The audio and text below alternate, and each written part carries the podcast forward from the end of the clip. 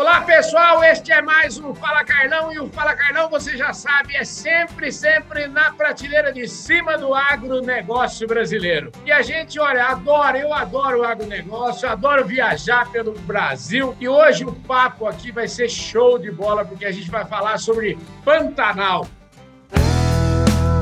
Podcast Fala Carlão. Convidado para lá de especial, prateleiraça de cima, que é o Eduardo Afonso Santaluce Cruzeta. Olha que nome maravilhoso, nome grande, é tão imenso quanto as dimensões aí do Pantanal. Eduardo, obrigado em primeiríssimo lugar, obrigado pela sua presença aqui no nosso Fala Carlão, viu? Olá, Carlão, muito obrigado você pelo convite. É um prazer muito grande estar aqui hoje, conversar, bater esse papo com você e com nossos ouvintes. É o seguinte, o, Eduardo, para você que está chegando agora aqui no nosso programa, está nos acompanhando aqui, o Eduardo, ele é o presidente da Associação dos Produtores de Orgânicos do Pantanal, AB, Associação dos Produtores Orgânicos do Pantanal. Isso dá uma sigla chamada APOP. É isso mesmo? A, a PPO? Como é que é isso? Carlão, é o seguinte, é a BPO. Uhum. É que nós estamos num processo de, de transformação, de, de atualização e evolução da nossa associação. Uhum. O nome dela original é a BPO mesmo, Associação uhum. Brasileira de Produtores Orgânicos. Isso ela foi criada lá em 2002. Mas aí na evolução, hoje a gente está muito mais focado em Pantanal, então nós estamos inserindo Pantanal na sigla, até por uma outra questão que eu posso te explicar daqui a pouco de bola. Então, você já viu que o papo hoje vai ser uma delícia aqui. Eu já sei falar de Pantanal, já estou lembrando das minhas viagens lá para Corumbá, olhar aquela margem de rio, aquela coisa maravilhosa. A gente vai falar sobre tudo isso aqui. Ô, Eduardo, é o seguinte: no meu programa aqui, eu sempre aviso todo mundo que eu recebo bastante presidente aqui, presidente de empresa, presidente da associação, mas eu já aviso de cara logo que é o seguinte: ninguém nasce presidente de nada, né? Todo mundo tem uma história muito boa para contar, invariavelmente. E eu queria começar essa prosa nossa aqui contando um pouquinho, que você contasse para nós um pouquinho da sua história, porque parece que as suas raízes são muito profundas aí no Pantanal. Então, fala um pouquinho disso para nós. É verdade, Carlão. Bom, eu sou filho do Pantanal, né? Eu nasci em Corumbá, Então, Corumbá é a capital do Pantanal, uma cidade que está inteirinha rodeada pelo Pantanal. É, a minha família, uma boa parte da minha família é, tem bastante tempo já, a família já há mais de um século e meio aí, mais de 200 anos presente ali na região, né? Foram imigrantes, é, a gente tem imigrantes franceses, portugueses, italianos que foram parar lá em Corumbá e mais a nossa raiz brasileira, indígena, é, africana, que com certeza temos aí esse tempero no sangue familiar, né? Então, essa é a origem da nossa família. A minha família, uma pai dela é de Cuiabá, do uhum. Mato Grosso. Quer dizer, chegou em Cuiabá, né? Um antepassado meu aí, o, o Barão de Leverger, Augusto João Manuel Leverger chegou lá há muitos anos, teve um papel importante na história do Estado, lá do, do Mato Grosso, antigo Mato Grosso, um papel importante na Guerra do Paraguai também. E aí juntou ele se casou com a minha tataravó lá, que era Alves Correia, daquela, daquela região, e aí criou esse braço, esse ramo da família, né? esse tronco da família de lá e uma outra parte da minha família que é o Santa Lúcia, que são é um italiano, né, o Martino Santa Lúcia, que veio para Corumbá no final de 1800, 1880, alguma coisa assim, e ele teve ali um papel muito importante, um arquiteto que deixou uma obra maravilhosa lá no Porto Geral de Corumbá, uhum. toda a cidade de Corumbá, a prefeitura antiga, a antiga alfândega de Corumbá, aquela casa Vasques e Filho. Então, deixou uma obra bastante legal lá de, é, nessa, nessa área da construção civil. Eduardo, deixa eu te falar, e você, eu queria saber de você um pouquinho, como é que você falou que nasceu lá em Corumbá, mas é, eu imagino que você tenha saído de lá para estudar, enfim, você, ou você é fazendeiro daqueles que é, adoram a fazenda e só ficou na fazenda. Me conta um pouquinho a sua história. É, eu fui mais para a parte das raízes, né, Carlão? Mas vamos lá. Eu, então, cresci em Corumbá. Uhum. Eu estudei em Corumbá em escola salesiana, escola estadual salesiana, uhum. escola tradicional lá, Santa Teresa. É, foi uma fase muito boa da minha vida, infância em Corumbá maravilhosa. A gente livre na rua, brincava, andava de bicicleta, jogava bola, encontrava é, os amigos, tudo acontecia na rua. Então tinha aquela liberdade, coisa que hoje, infelizmente, não, não é possível mais. É, eu saí de Corumbá para aos 12 anos, fui estudar em Curitiba, mas como eu fui morar na casa dos meus avós, fiquei pouco tempo, estudei numa escola muito boa lá, o Marista, uhum. e fiquei só dois anos, e meus pais resolveram mudar para Campo Grande, então eu vim para Campo Grande também. E aí a gente veio aí de lá, estou até hoje morando em Campo Grande, que acaba sendo para a gente aqui é tudo muito próximo, né? A nossa ligação com o Pantanal e com o Corumbá, ela nunca nunca desapareceu. Eu frequento muito a cidade é, de Corumbá, gosto muito de lá, tenho um amor muito grande pela cidade. Só quem é corumbaense sabe o que, que é isso. E o Pantanal, obviamente, né? Eu tô toda semana. Eu cheguei ontem de lá, ontem à noite mesmo. E você é um é um fazendeiro nato ou você é, tem alguma atividade profissional em Campo Grande ou só o seu negócio é fazenda mesmo? Carlão, hoje a minha atividade principal é a fazenda, tá? Uhum. É a fazenda mesmo. Desde 2009, na verdade, quando eu assumi a gestão, a direção da fazenda da família, que foi um pouquinho depois, mas eu vim para a gestão em 2009 e um tempo depois eu já assumi a direção também, com a participação, obviamente, dos meus pais, meus sócios, que são meus irmãos. Então, hoje a minha principal atividade é isso, e agora a BPO, que também toma bastante tempo, né? É uma dedicação grande que a gente tem pela associação, me consome um, um tempo é grande. E um, pequenas atividades empresariais também, que eu tenho mais com participação em algumas sociedades, mas que eu não estou diretamente ligado à gestão. Maravilha. Ah. Escuta, eu conhecendo um pouco, eu conheço um pouco só do Pantanal, acho que eu gostaria até de conhecer muito mais, mas de qualquer forma, o pouco que eu conheço já permite dizer a você que quando a gente está aí, parece que a gente está num, num lugar mágico, num mundo, num universo totalmente vamos dizer, original, num universo totalmente incomum, né? Você é um privilegiado, né? E poder trabalhar agora pelo Pantanal, ou seja, a associação, imagino que a gente vai falar um pouco disso, a associação deve ter um pouco dessa coisa de valorizar aquilo que é uma grande virtude do Brasil. Infelizmente, a nossa grande mídia, a gente só escuta falar do Pantanal quando tem incêndio, quando tem não sei o quê, só tem versão, versão para tudo quanto é tipo de coisa. Eu queria que você falasse um pouquinho dessa realidade do Pantanal, disso que desse mundo é, tão original que é o Pantanal. Carlão, é verdade, é um privilégio imenso trabalhar no Pantanal. Eu até, quando estou lá, eu falo, cara, olha que sorte que eu tenho, né? Eu estou trabalhando e estou aqui onde eu gosto, estou tô aqui aproveitando essa beleza. Apesar de, às vezes, do calor, uhum. apesar das dificuldades, é, são inerentes à atividade, a gente tem, né? Passa alguns, uhum. alguns momentos difíceis, mas isso tudo são momentos e, e assim como tem os momentos maravilhosos também, e é um privilégio estar lá. É, o Pantanal, como você falou, ele, ele, é uma, ele é um bioma extremamente preservado, né, um dos mais preservados do planeta, é, uhum. mais aí 86% de área preservada, área original, embora seja antropizado também há muito tempo. Ele é antropizado, o homem está presente no Pantanal há mais de 200 anos, criando uhum. gado, fazendo sua atividade, interferindo no bioma, né, de forma, mas de forma harmônica. Isso uhum. que é o entendimento que a gente tem hoje, é o entendimento que as empresas de pesquisa, a Embrapa, Pantanal tem. Quem conhece o Pantanal consegue observar isso. E hoje a gente está vivendo esse momento, a situação onde a gente está cada dia mais trazendo isso também para dentro do nosso sistema produtivo. Então a gente está evoluindo no sistema produtivo,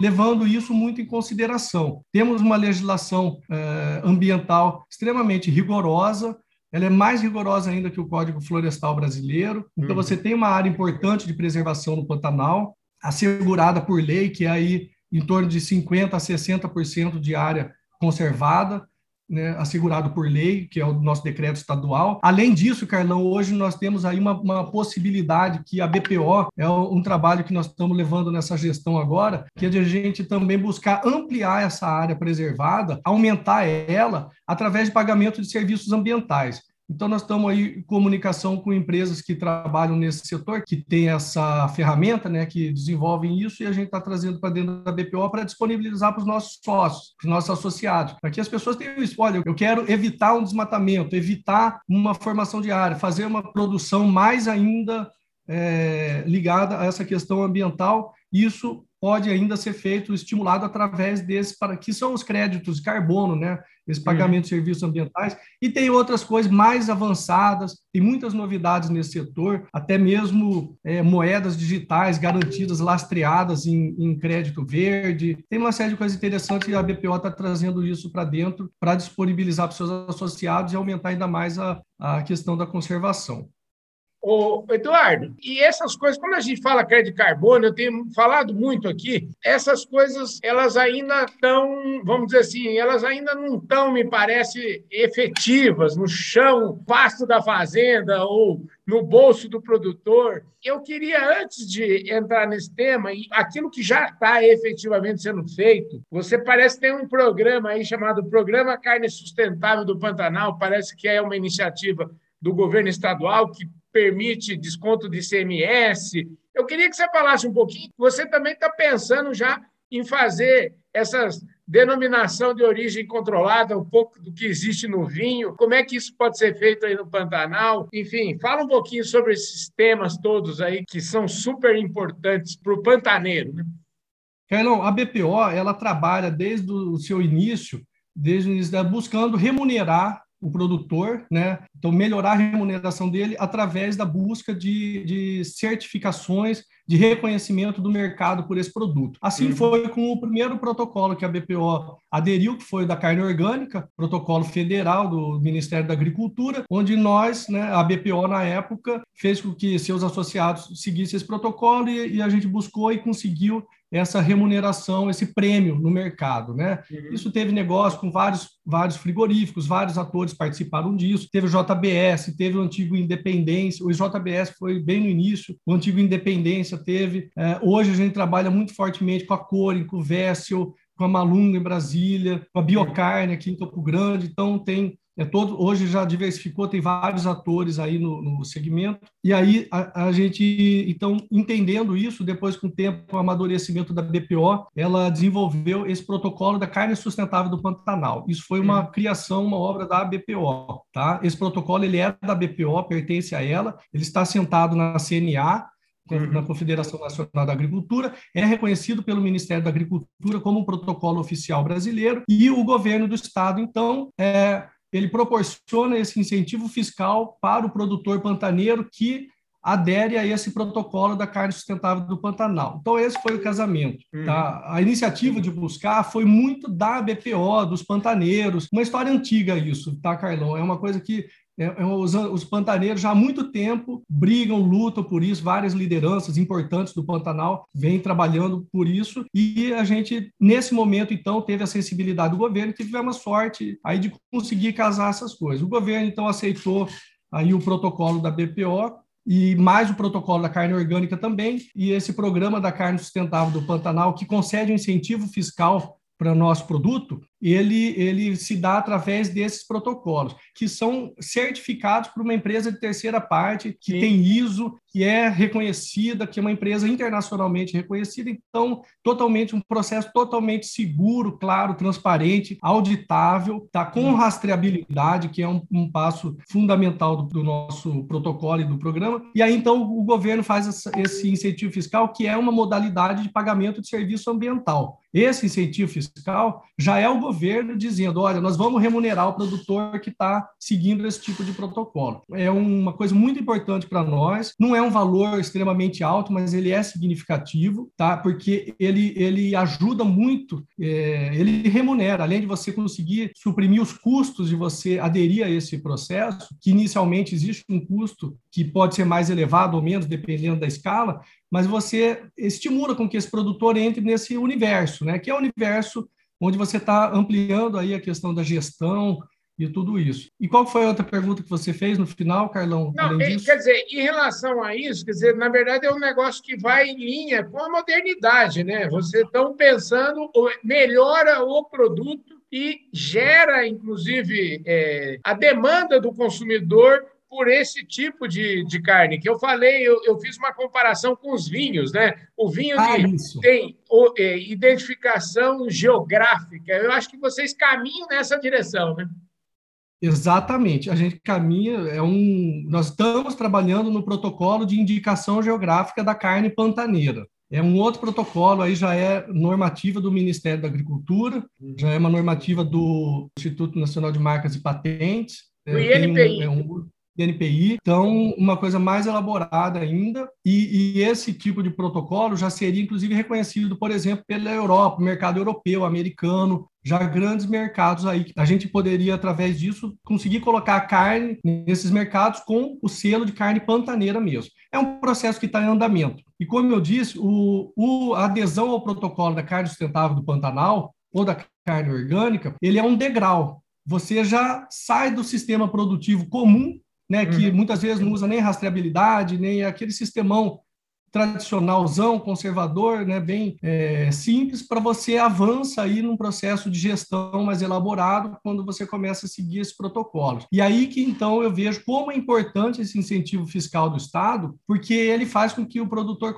faça esse processo todo e consiga equilibrar as contas aí ao final disso e ainda ter uma remuneração extra que vai estimular ele a buscar isso. Mas ele estando no protocolo da carne sustentável do Pantanal, quando nós é, tivemos o protocolo de indicação geográfica, né, denominação de origem dessa carne pantaneira, aí ele já, ele já iniciou no processo, ele muito mais simples para ele, para o produtor, avançar nesse sentido, e para a gente também, nós já temos uma base de produtores, é, uma base produtiva forte, já estabilizada, que pode também facilitar a gente fazer negociações aí com esse mercado, né?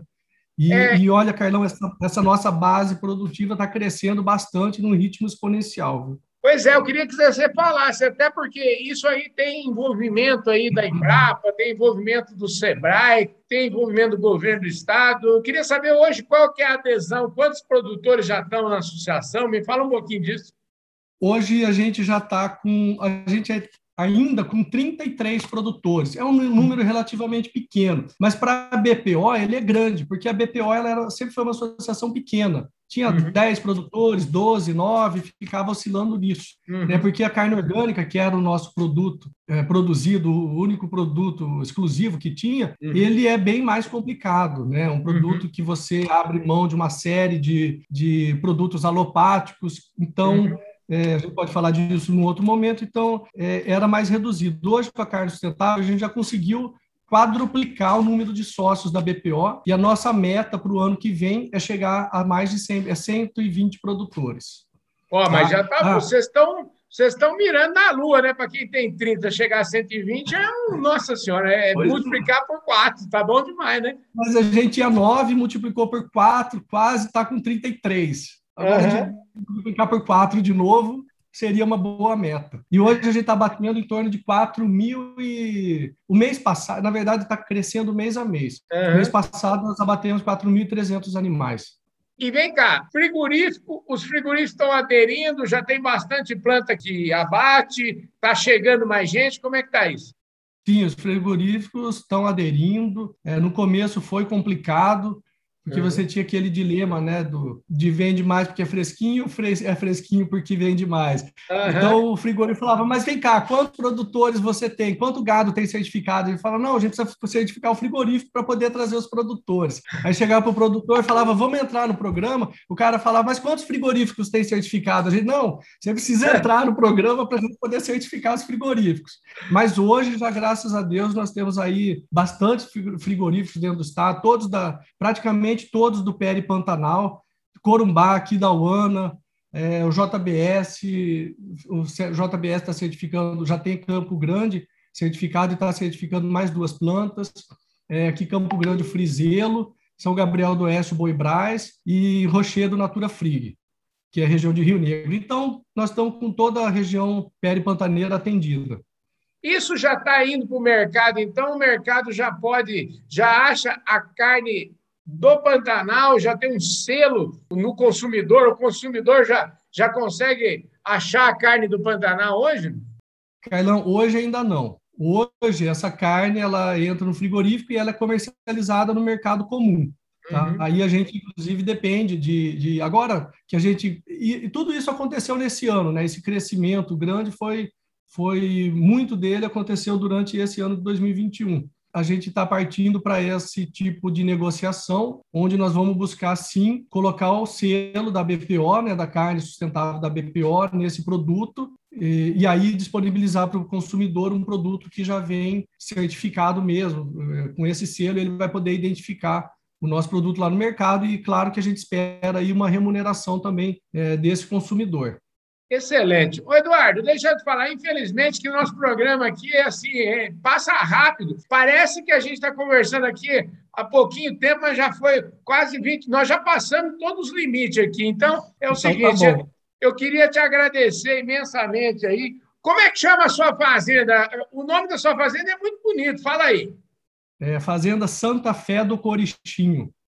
Curichinho, olha só, Fazenda Santa Fé do Curichinho. Vale até uma explicação, viu, Eduardo? Para quem não é do. É, como é que chama? Que não está familiarizado com o linguajar do Pantanal, você explicar o que é um curuchinho.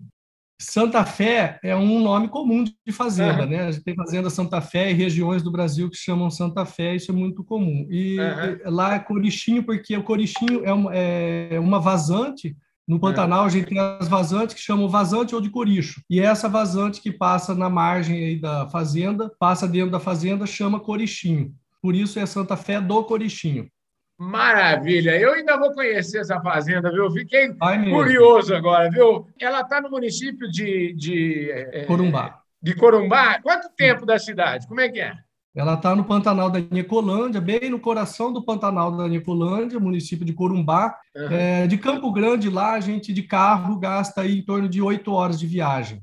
Uau! Tá? Só de, de Rio Verde, lá, que é o município mais perto aqui, a gente vai em direção ao norte, de uhum. Rio Verde lá são quatro horas e meia, cinco horas. Cinco horas. E de Corumbá lá já fica um trecho mais distante de carro, seria em torno de 10 horas de Corumbá de carro. Oh, que beleza! É, o Pantanal, hein? Isso hoje que a gente conta com umas caminhonetes que são mais velozes, que no é. tempo da Toyota Bandeirantes, esse tempo você aumentava ele por no mínimo 50% aí. Maravilha. Eduardo, show de bola. Eu falei aqui hoje com o Eduardo Cruzeta, que é o presidente da BPO, que é a associação aí dos produtores de orgânicos e produtos sustentáveis lá do Pantanal. Eu queria agradecer imensamente sua presença aqui, viu, Eduardo? Colocar o nosso programa à sua disposição, à disposição da associação, viu? Valeu, muito obrigado, Carlão. Um abraço. Um forte abraço e eu vejo todos vocês no nosso próximo programa. Valeu, Eduardo. Obrigado, viu? Valeu, obrigado, Carlão.